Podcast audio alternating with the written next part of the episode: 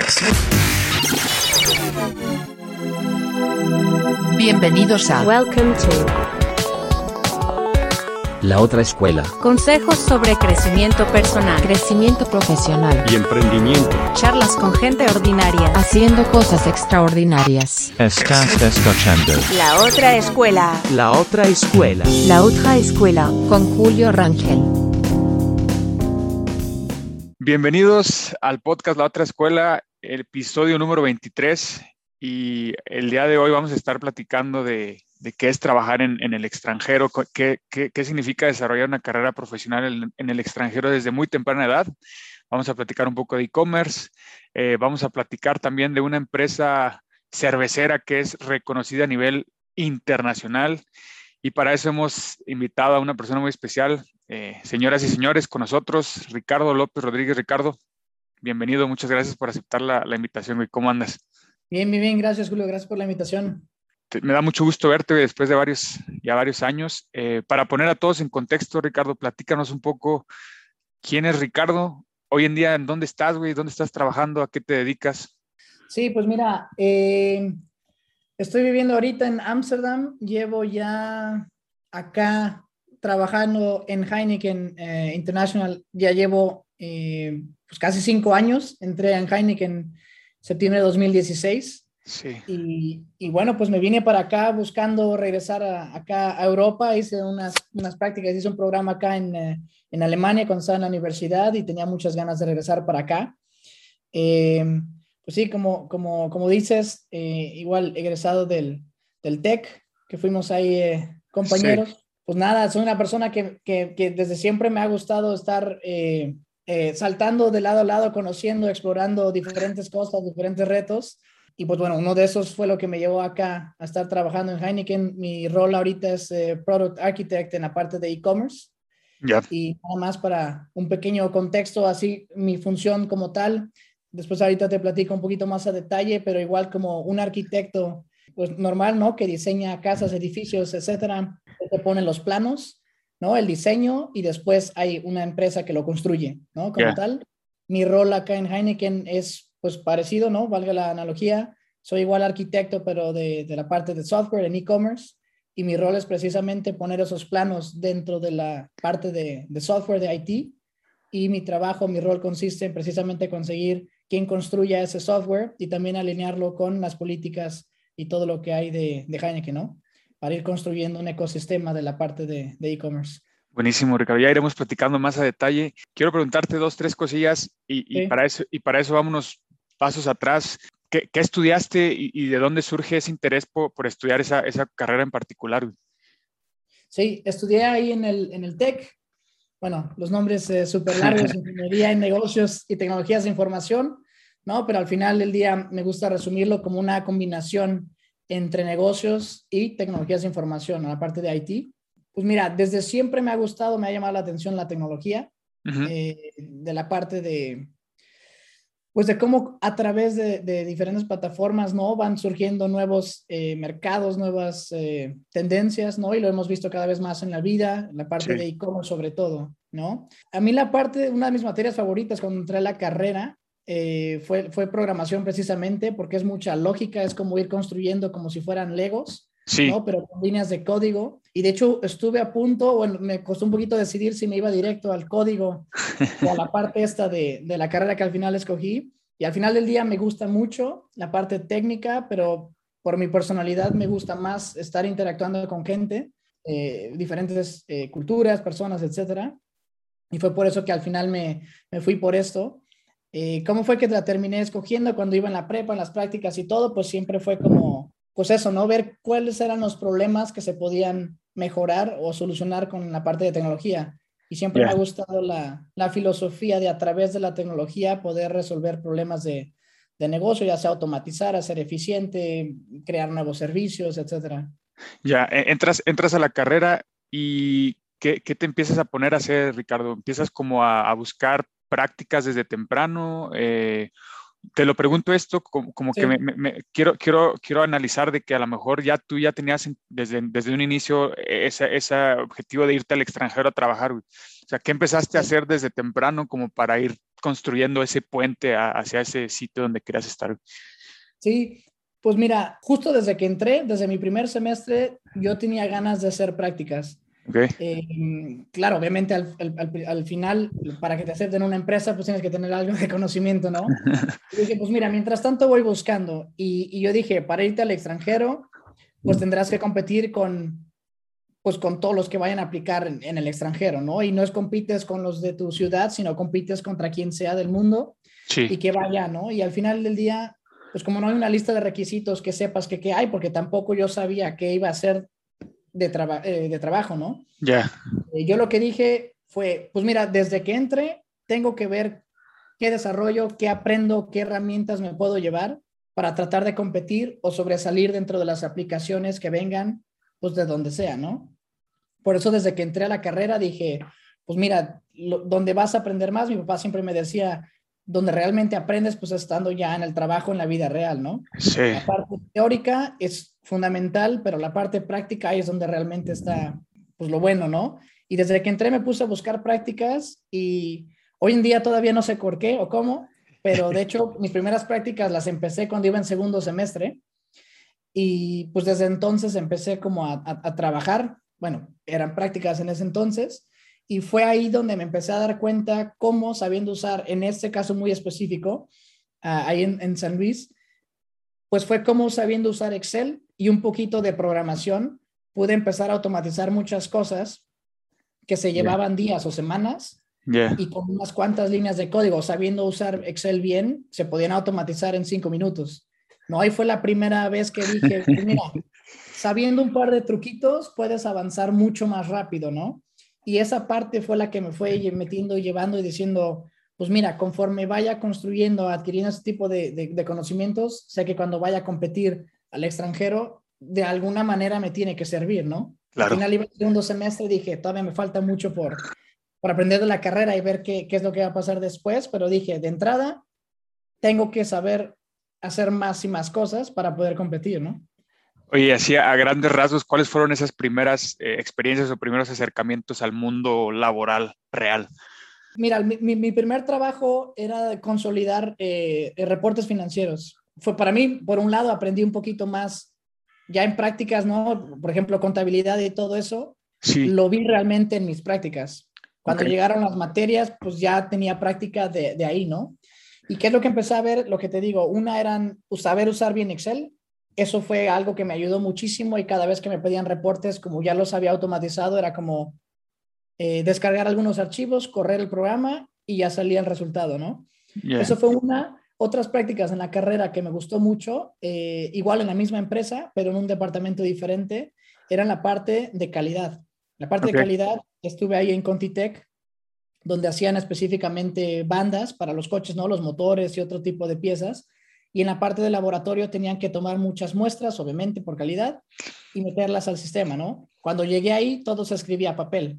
Todo era con libretas y todo parte de, de precisamente las prácticas era automatizar eso y diseñar una aplicación para capturarlo dentro al en lo que lo medías en una tablet y después obviamente poder correr pues reportes, ¿no?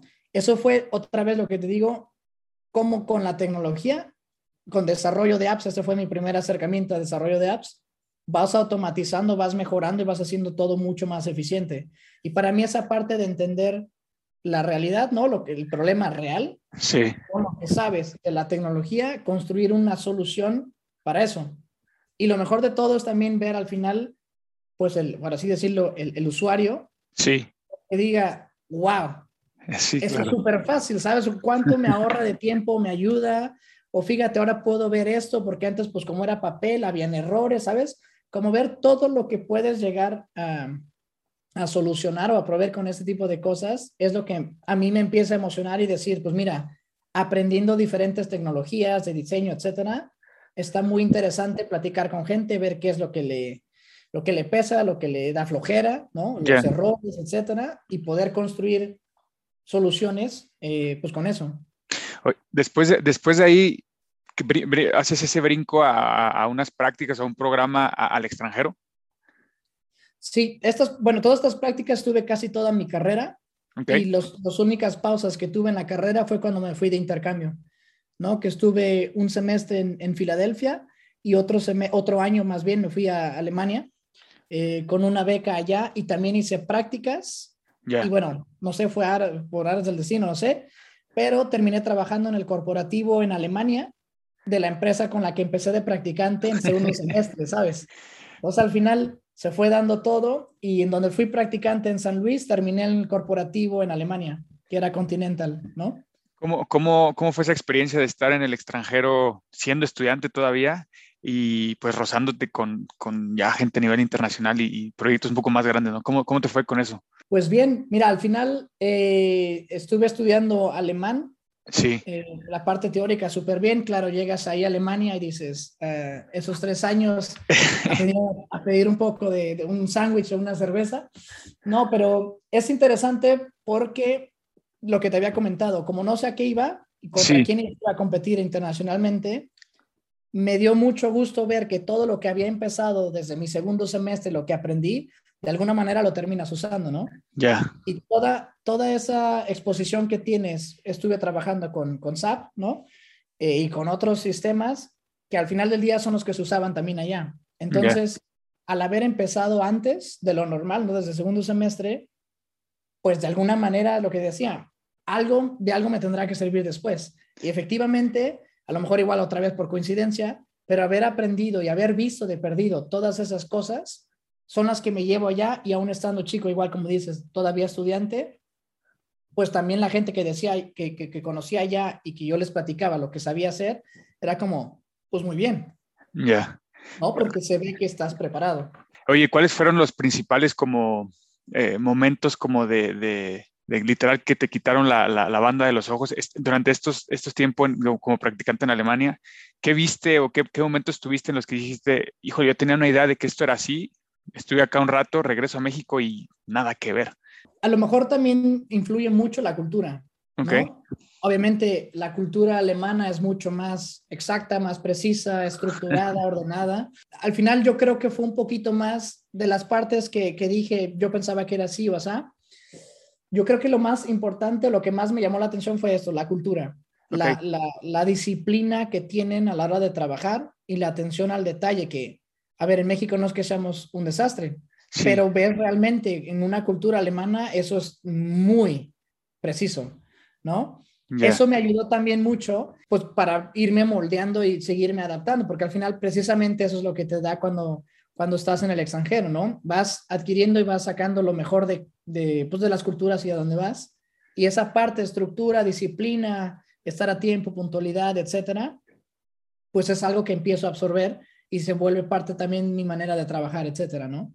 Eso fue una y otra de las partes también culturalmente mexicanos, alemanes, en ese, en ese aspecto profesional, es también la manera en que transmitimos y nos comunicamos. Ok. En Alemania es muy, muy directo. ¿Qué, piensas de mi presentación? ¿no? Mi jefa me decía, necesitamos presentar tal. ¿Qué piensas? Yo le preguntaba, ¿me das feedback? Esto está muy feo. La, presentación este, tiene colores muy feos, cámbialo, ¿no? Y en México tendemos mucho a decir, pues mira, es que la, presentación me gustó mucho, pero ¿sabes? damos mucha vuelta. Y allá es muy, muy brutal. no me gustó, está feo. ¿Cómo, fuiste, ¿Cómo fuiste lidiando con eso? O, para ti fue muy normal esa transición de que, ok, lo tomaste como tal y te o te costó trabajo como, ay. Un puñetazo a la cara, precisamente como, mexicano, ¿no? Sí. Venimos con esa cultura mucho más cálida, mucho más así de que, oye, los mensajes van un poquito más este, suavecitos, por así decirlo. Las primeras veces fue un ataque directo a mi trabajo, ¿sabes? La vez que escuché, le digo, oye, ¿qué opinas? No me gustó, está muy feo. Yo me quedé algunos segundos diciendo, ahora se va a reír porque eh, a lo mejor está bromeando, ¿no? Sí. Cámbialo, mándamelo mañana otra vez. Y se fue, mi jefa. Y me ¿cómo? O sea, eso fue su feedback, ¿sabes? Sí.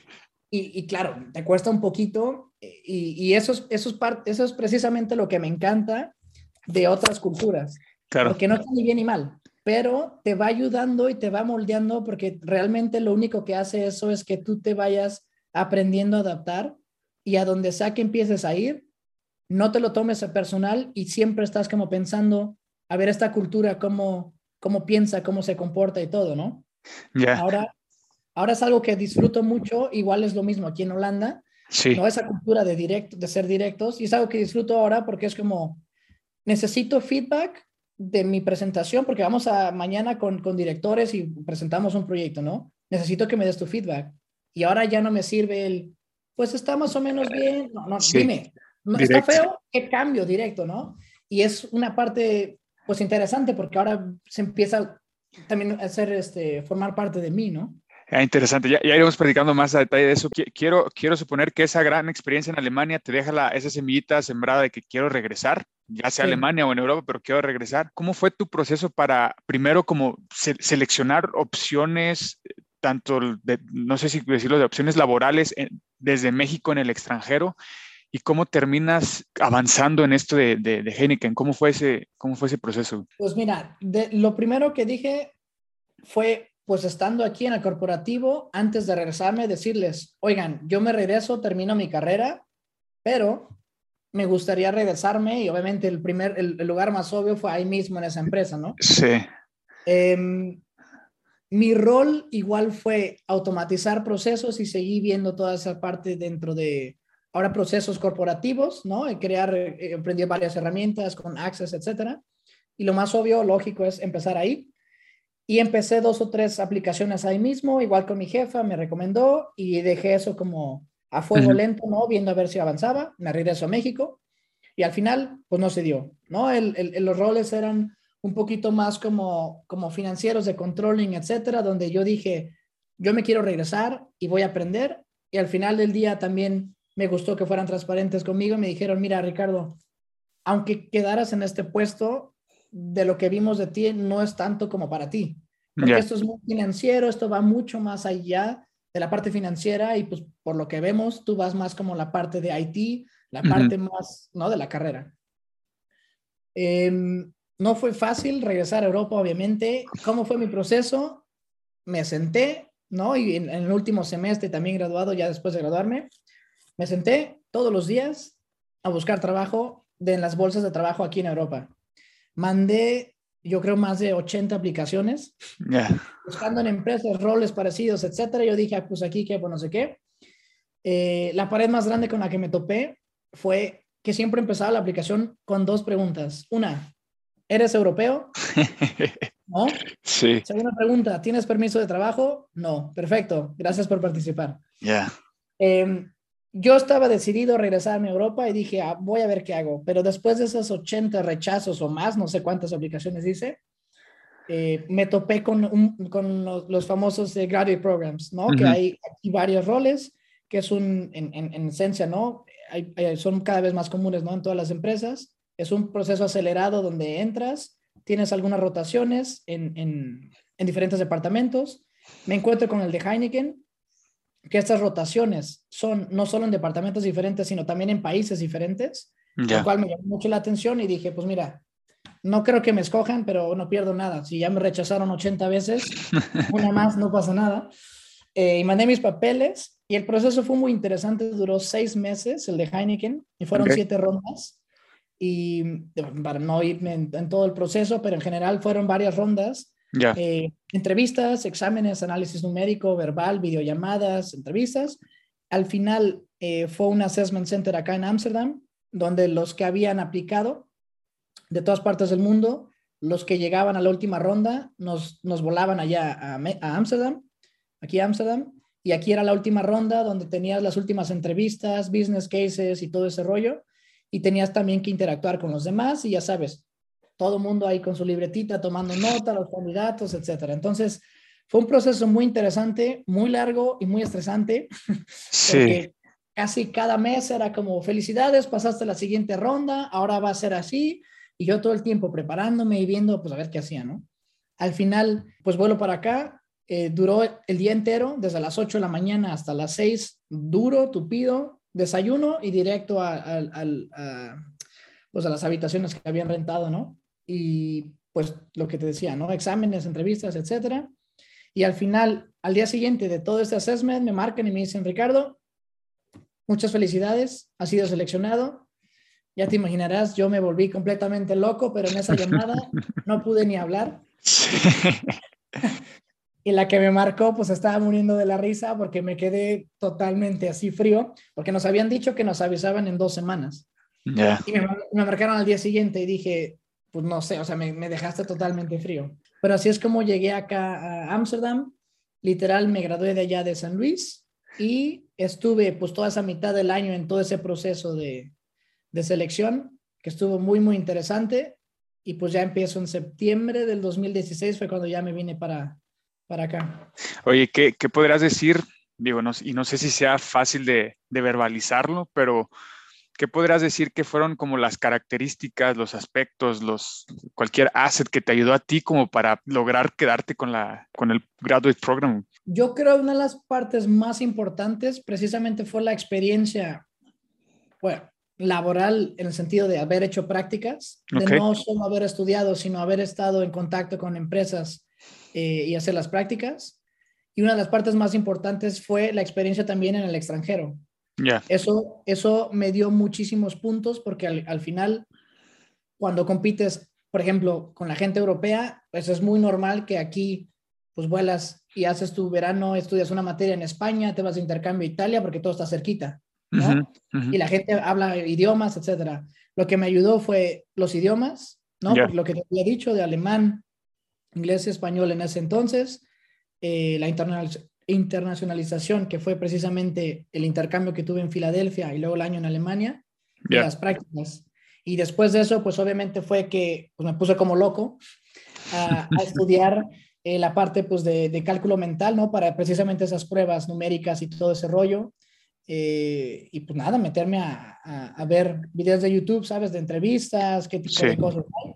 Pero yo creo que esos fueron los puntos más importantes con los que pude competir y donde ya, pues precisa lo que te decía otra vez, cuando ahora Sí. sí, a nivel mundial hay competencia porque todo el mundo trae backgrounds de todos los países, Sí. ahí es donde ya sobresale esa parte, los idiomas, experiencia internacional y de prácticas. Interesante. Oye, entonces ya eres aceptado y entras a, a Heineken y me co- comentabas que tienes esas rotaciones tanto en, en diferentes departamentos y países. ¿Qué, qué ruta tomaste tú? O sea, ¿qué camino te, ya una vez entrando al programa, qué camino te fueron dando ahí? Yo entré en Amsterdam, fue mi primer assignment en, Ujú. el, en el corporativo y fue el proyecto fue igual la mejora de, un- de una herramienta para todo lo que es la administración de contratos. Al ser Ok. el corporativo, pues ahí es donde obviamente pasan los contratos que tenemos con todos los, los proveedores a nivel eh, mundial. Eh, la primera fue esa, ¿no? Amsterdam y eh, la mejora en una herramienta, darle más visibilidad, mejorar el proceso y cuando digo mejorar era hacerlo más corto.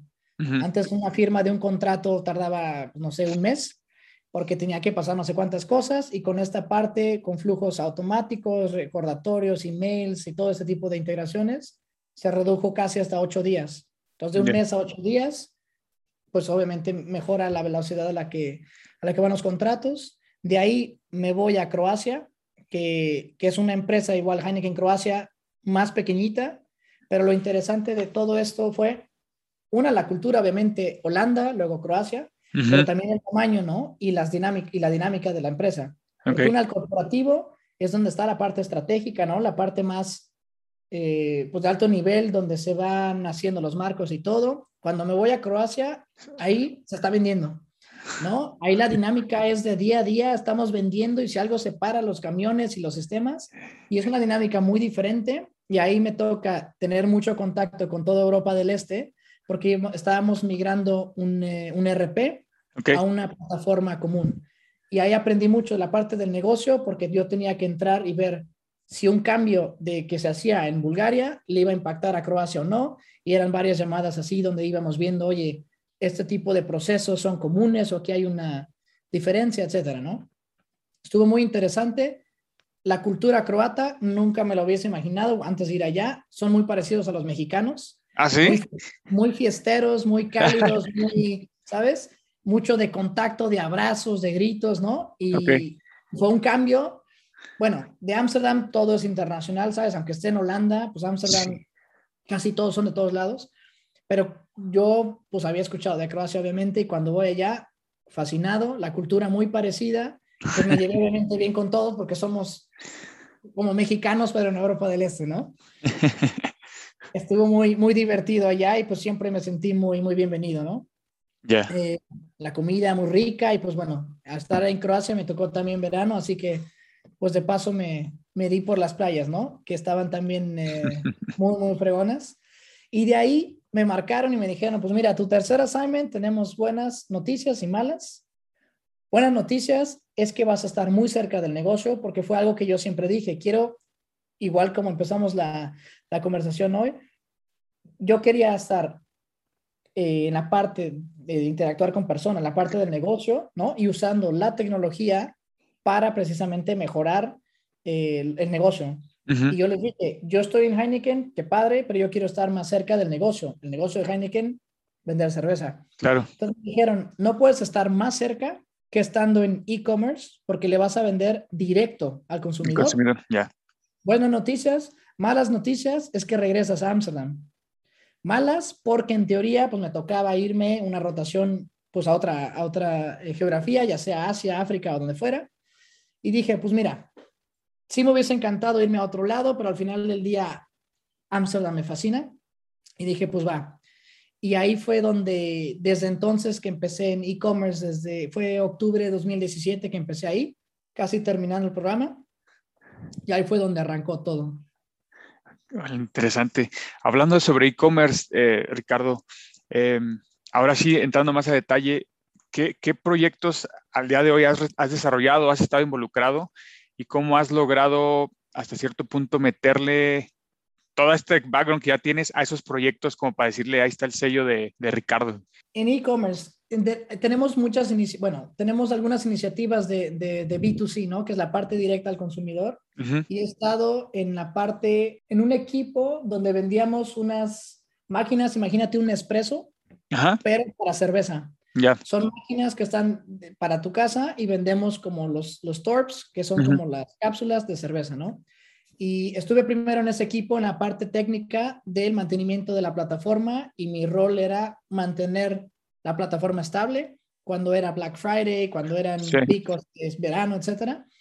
Eh, mi, mi rol era ese, mantener una plataforma estable que funcionara y al mismo tiempo hacer más eficiente cómo correr esa plataforma, o sea, reducir costos. Ya. ¿no? Empecé a internalizar varios procesos, igual otra vez automatizando varias cosas, creando scripts, creando cosas así, para que dependiéramos cada vez menos de agencias que nos cobran un ¿no? Para tratar de hacerlo más eficiente y mantener la plataforma corriendo. Después se hace una fusión con otra, otra parte del negocio que se llama Beerwolf, que es otra rama igual de directo al consumidor, pero ahí vendemos cerveza artesanal. Se juntan estos dos mundos y se crea como toda una tienda en línea de cerveza y ahí es donde me moví también un poquito a la parte comercial Ok, como, como este, dueño de una categoría que, te- que vendíamos ya packs de lager, de stout, de, de pilsen, lo que quieras, ¿no? De IPAs.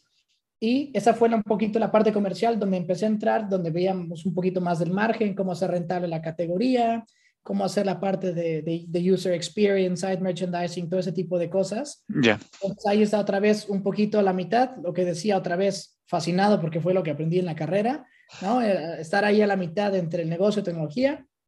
Y estuve ahí hasta finales del 2019, donde me fui precisamente a México, me fui a Monterrey a eh, eh, eh, ayudar ahí a, a poner las bases de una plataforma para vender cerveza, eh, entregar cerveza al, a- al consumidor en la casa, ¿no? Entonces, Órale. el objetivo era usar las tiendas que tenemos en Six, ¿no? En, en- en la República y usarlas como, como pues, inventarios, por así decirlo, eh, y de ahí entregar a casa cerveza fría en una hora. Y entonces, Ah, esta parte de tecnología, eh, empezamos en Monterrey, Mérida, Tijuana, etcétera. Y esa parte también, lo interesante, donde tú dices, ¿dónde está el sello de Ricardo? Fue que yo siempre he dicho que la tecnología, tenemos que usar la tecnología para resolver los problemas del negocio Sí, y no fue desde la oficina, sino que yo me metía a la tienda en el con campo. el comerciante a ver qué demonio estaba pasando ahí, ¿no? Buenísimo. Porque al final del día es muy, muy fácil estar sentado en tu oficina con aire acondicionado y todo, pues tratando de imaginarte tú qué, qué, qué es lo que quieren, ¿no? Lo, lo que siempre decimos, hay que ver qué es lo que quiere el cliente, etcétera. Pues yo fui, me metí a las tiendas y desde ahí, desde ese punto de vista, dije, ah, todas este tipo de cosas no se nos había ocurrido hasta que no estás ahí. Claro. ¿no? Y para no entrar en mucho detalle, cosas como que se puede ir la luz, cosas como que el que está, el comerciante que está ahí eh, atendiendo la tienda, a veces tiene que hacer algo en su casa y deja al primo y el primo no sabe usar la plataforma. Todo ese tipo de cosas te van dando herramientas para diseñar los sistemas muy diferentes, ¿no? Ya. Pero tienes que tener esa experiencia. Después de ahí regreso acá a, a Global el año pasado y ahora estoy responsable con este rol que te decía de arquitecto y me toca ver toda la parte de B2C, como esto que te dije en México, tenemos en otros países, Malasia, Filipinas, etcétera, y me toca ser ese punto de contacto cuando una empresa de Heineken quiere lanzar o quiere pilotear algo, poner una página web para vender cerveza, soy el punto de contacto aquí en Global que les ayuda a decir más o menos qué es lo que quieres y tenemos este tipo de herramientas disponibles en Global. Estas son las licencias, el costo, las agencias, etcétera y ese es mi trabajo ahora, ayudar a que levanten esas tiendas en línea, ¿no? Para que puedan empezar a pilotear nuevos modelos de negocio, suscripciones, etcétera. Y esa es la parte que me encanta a través de Global, tener ese contacto con otras empresas eh, de Heineken. Y ahora, pues, ese, ese tipo de aplicaciones de pedir, eh, cuando vas a un restaurante, código QR, Sí. ves el menú, pides, pagas y te traen eh, tu cerveza o lo que sea, comida. Buenísimo. ¿Qué, qué tendencias de una, una, empresa global como lo es eh, Heineken y líder en su mercado, qué tendencias en temas de e-commerce y, y, esto de, de digi, digitalización estás viendo eh, aplicadas al negocio y al consumidor final? Esta, este, este, este como mix entre el offline y el online, ¿qué, qué tendencias estás viendo? La, yo creo que de las más importantes eh, es la, la, la, venta de omnicanal. Okay. Si te enfocas al consumidor directo, como consumidor directo, lo que esperas es que si vas a comprar a una tienda, a un Six, te den puntos de lealtad que puedas usar en la plataforma, ¿no? Para pedir tu cerveza fría con hielos. Uh -huh. Cada vez que compras aquí, esperas un descuento en una nueva tienda que saquen mercancía, boletos que patrocine, ¿sabes? Sí. Lo que el usuario busca es precisamente una sola cara de la empresa, pero que sea un ecosistema que esté integrado en la parte de atrás, ¿no? Cuando yo hago una compra y pido eh, en un restaurante que es de esa empresa donde venden Heineken, yo espero ganar puntos que puedo después usarlos para comprar una playera, mercancía de la Fórmula 1, por ejemplo, uh -huh. etcétera. Una de las tendencias más grandes es precisamente unificar todo ese ecosistema y con todos esos eh, puntos de contacto con el usuario. Y esa es la parte del cliente final o del usuario, como nosotros, que vas a un bar y pide cerveza. Pero también la parte o el, o el negocio más fuerte ahorita está obviamente en el consumo de los productos en restaurantes, bares, discotecas, festivales, etcétera. Entonces, esa es la parte de los usuarios en los bares, es la parte de B2C. En la parte de B2B es donde hay más dinero, yeah. porque es la, la, relación que lleva los años, restaurantes y todo ese tipo de cosas, supermercados. Las tendencias también está en unificar esa parte. Y es mucho más compleja porque ahí tienes eh, clientes un restaurante, se te descompuso la hielera, quieres que alguien te la repare, quieres hacer un nuevo pedido, te, tienes este, préstamos, tienes eh, eh, pues todo ese tipo de cosas, ¿no?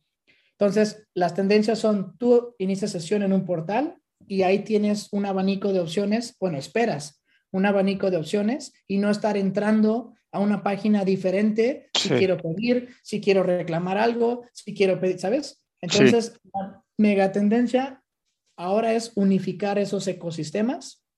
Ahora te hablé separado, pero al final del día es unificar ¿Cómo? los dos también, ¿no? Eh, buenísimo. al final es un ciclo. Ya, interesante. Eh, para cerrar este, digamos, bloque sobre, sobre Heineken, ¿cómo describirías eh, un día normal trabajando en Heineken? ¿Cómo es la cultura de trabajo? ¿Cómo, cómo es eh, esa interacción que tienes con tus compañeros? ¿Cómo, ¿Cómo, lo describirías, Ricardo? La voy a escribir antes de tiempos de COVID, porque ahora sí. no hay mucha gente en la oficina. No, pero al final del día, eh, Heineken es una empresa que vende cerveza, ¿no? Y yo creo que influye mucho en la cultura porque es muy relajada en el sentido de yeah. todo mundo, vas a la oficina, al, es, al ser el corporativo aquí en Ámsterdam, un día normal es tener llamadas con México, con Grecia, con Costa Rica, que van a sacar un nuevo programa aquí, van a una iniciativa acá, piden ayuda. Entonces es muy dinámico, sobre todo en e-commerce. Okay. Todos los días escuchamos, salió una aplicación, eh, la competencia está haciendo tal, tenemos que reaccionar a tal. es muy dinámico y por eso me encanta específicamente en e-commerce, porque el día normal es tener contacto con compañeros de todos lados, donde te pasan, oye, aquí en Vietnam Sí. estamos haciendo esta cosa, oye, eso se parece a México, ¿por qué no lo implementamos también allá, no? Sí, Es muy dinámico en la parte profesional, pero en la parte también personal con los compañeros, al final del día, sobre todo si hace calor, pues se da mucho de decir, bueno, terminamos el día, vamos por unas cervezas, ¿no? ya. Y si es viernes, eh, pues tenemos obviamente un bar ahí en la, en la oficina donde siempre es divertido, pues es como más informal estar tomando cervezas con tus compañeros ahí mismo en, la, en el bar de la oficina, ¿no? Entonces, es muy, es muy divertido, es muy específicamente en e-commerce, la gente es muy joven también, Sí. es lo que se da es el ambiente y todo es muy, muy dinámico, ¿sabes? Buenísimo. Eh, pasándonos a, a- a otro, a otro bloque, Ricardo, ve, o sea, trato de, de sacar como conclusiones de todo lo que has platicado y la principal que se me viene a la mente es mucha disciplina, güey. O sea, la verdad es que eh, para estar donde estás y mantenerte ahí donde estás, pues es disciplina. Obviamente hay talento y demás, pero creo que sin la disciplina no, no podrías mantenerte al nivel y compitiendo internacionalmente, ¿no? ¿De dónde viene ese, ese, ese valor hacia la disciplina o esa, ese hábito bien desarrollado que tienes? Viene, me acuerdo muy bien que tú ju- jugaste tenis, güey, y, y la verdad lo hacías a muy buen nivel. ¿Qué tanto crees que, que de ahí, gracias al deporte, desarrollaste ciertos hábitos que después los estás ya replicando en otros ámbitos de la vida? ¿O qué fue lo que tú hiciste para, para ir teniendo buenos hábitos y, y que te estén funcionando? Pues sí, digo, eh, al final todo empezó con, con mis papás, desde que iba en la primaria y todo, ¿no? Me subía al, al coche y mi mamá me pedía, me pedía la, la libreta de tareas y me decía, traes todos tus libros, si no regrésate corriendo al locker, ¿no? Y yo creo que esa disciplina siempre estuvo ahí, este, mis papás atrás de mí, de mi hermana, viendo que la tarea, que la tarea, que la tarea. Y pues, bueno, eso fue al principio, primaria, secundaria y todo, ¿no? Hasta que eso, pues llega un momento en que se vuelve parte de ti y dices, bueno, pues la tarea, ¿no? Los proyectos, adelantar y todo ese, ese rollo. Yo creo que de ahí es donde empieza o nace todo este, eh, esta parte de mí que es la, la disciplina, pero justo como dices tú, en el tenis es entrenar, entrenar, entrenar, y es, es algo que, que, que, me encantó del tenis y que obviamente lo veo reflejado en mi vida. Es justo eso, es la segunda parte, ¿no? Empezó con mis papás y después continúa con el tenis o se refuerza ahí, porque es entrenamiento, si sí. hace calor, si hace frío, si es de día o de noche, estás cansado. Y eso pues es al final del día, quieres ver resultados, tienes que correr en la mañana, los fines de semana, ir al gimnasio, entrenar, comer sí. bien. Y no es de que lo hago un día, dos semanas, luego sí, luego no. Todos los días, ¿no? Hasta que pues veas el resultado y es esa continuación. Buenísimo. Todo. Eh, de, de, todos los líderes que has tenido, de todos los eh, managers, colegas, eh, tanto en el ámbito eh, profesional y, y, personal, ¿qué consejos, qué tips, qué recomendaciones te han dado y que tú las has tomado como, como propias y te han servido para desarrollarte profesionalmente hasta donde estás? Una de las más importantes, yo creo que es eh, uno de los directores acá, que por cierto también es mexicano, y estaba platicando con él en uno de estos eh, días que me lo encontré en un café. Me dijo, a ver, ven, ¿no? Y me invitó a su oficina y, me decía, qué bien, justo acaba de entrar a Heineken, me dijo, felicidades, entraste a este programa, muy demandado, este, y lo que tú quieras, felicidades, bravo. Pero ¿y luego qué? ¿No? Sí. Y ahí me mueve el tapete porque yo, pues, súper orgulloso y feliz, dije, me seleccionaron de no sé cuántos aplicantes a nivel mundial. Y me dice, bueno, qué, qué padre, ¿Y, ¿y luego qué? ¿no? Yo creo que de los consejos que él me dio fue, qué bien, qué padre, celebra, disfruta, pero ¿y luego qué? ¿No? Y siempre él me decía, tienes que tener en tu brújula a dónde vas, un poquito a largo plazo, y de ahí irte para atrás. Si quieres llegar allá, ¿qué te hace falta? ¿No? Y siempre todo el tiempo estar pensando cuáles son los siguientes, no siguiente paso, cuáles son los siguientes dos o tres pasos. Yeah. ¿no? yo sé que voy a tomar este paso porque después de ese paso siguen estos dos. Y siempre tienes que estar reflexionando y decir, no sé, por ejemplo, ¿sabes? ¿Tienes habilidad de hablar frente a un público grande? No, pues métete a clases, métete a teatro, no sé. Haz sí. lo que tengas que hacer para seguir desarrollando y porque ese es un paso que te va a llevar a los siguientes dos o tres pasos. Y eso fue algo que se me quedó muy grabado desde que empecé en Heineken y siempre ha sido eso. Muy bien, cuáles son los siguientes tres pasos que voy a dar y luego ya que los conozco, los, eh, los, los mapeé, ¿ok? Ahora sí, primer paso, ¿no? Y todo Ya. el tiempo das el paso, celebras, bien, exitoso, ¿cuáles son los siguientes dos o tres pasos? Todo el tiempo tienes que ir pensando dos o tres pasos adelante y eso es lo que al final te va dando ese push para seguir este, haciendo cosas. Buenísimo. Ahora, volteando, volteando un poco la pregunta, imagina que nos están escuchando eh, jóvenes o cualquier persona que estén interesados tanto en los ambientes eh, laborales como, como tú, como los tuyos, que a lo mejor tienen planeado en un futuro igual desarrollarse profesionalmente en el extranjero.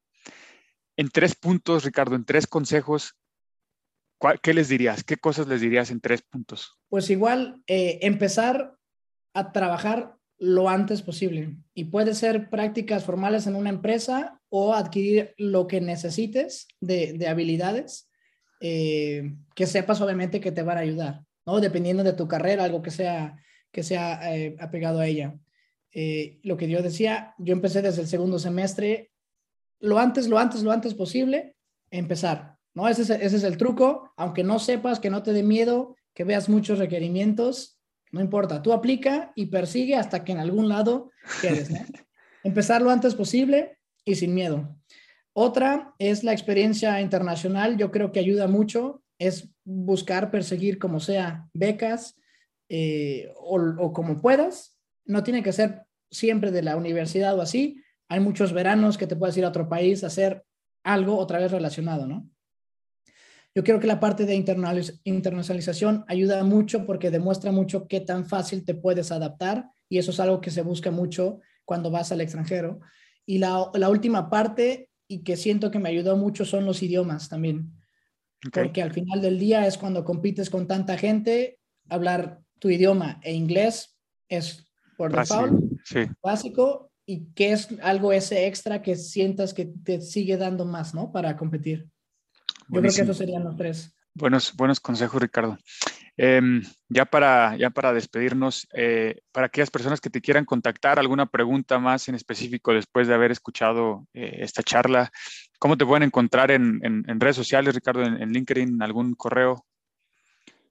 Sí, eh, pues en las redes sociales, Ricardo López. eh, igual no sé si, si sirve más eh, que te mande algún link. Yo, yo lo comparto, claro, en, las- en los posts aquí lo publicamos. Ajá. Perfecto. Sí, pues yo Y- creo que es la parte más fácil. Buenísimo. Eh, Ricardo, pues te agradezco mucho tu tiempo. La verdad es una charla muy interesante. Te deseo mucho éxito en todo lo que estás haciendo. Muchas gracias, Julio. Gracias por el espacio. La otra escuela. La otra escuela. Gracias. Thank you. Has escuchado La otra escuela. La otra escuela. Con Julio Rangel.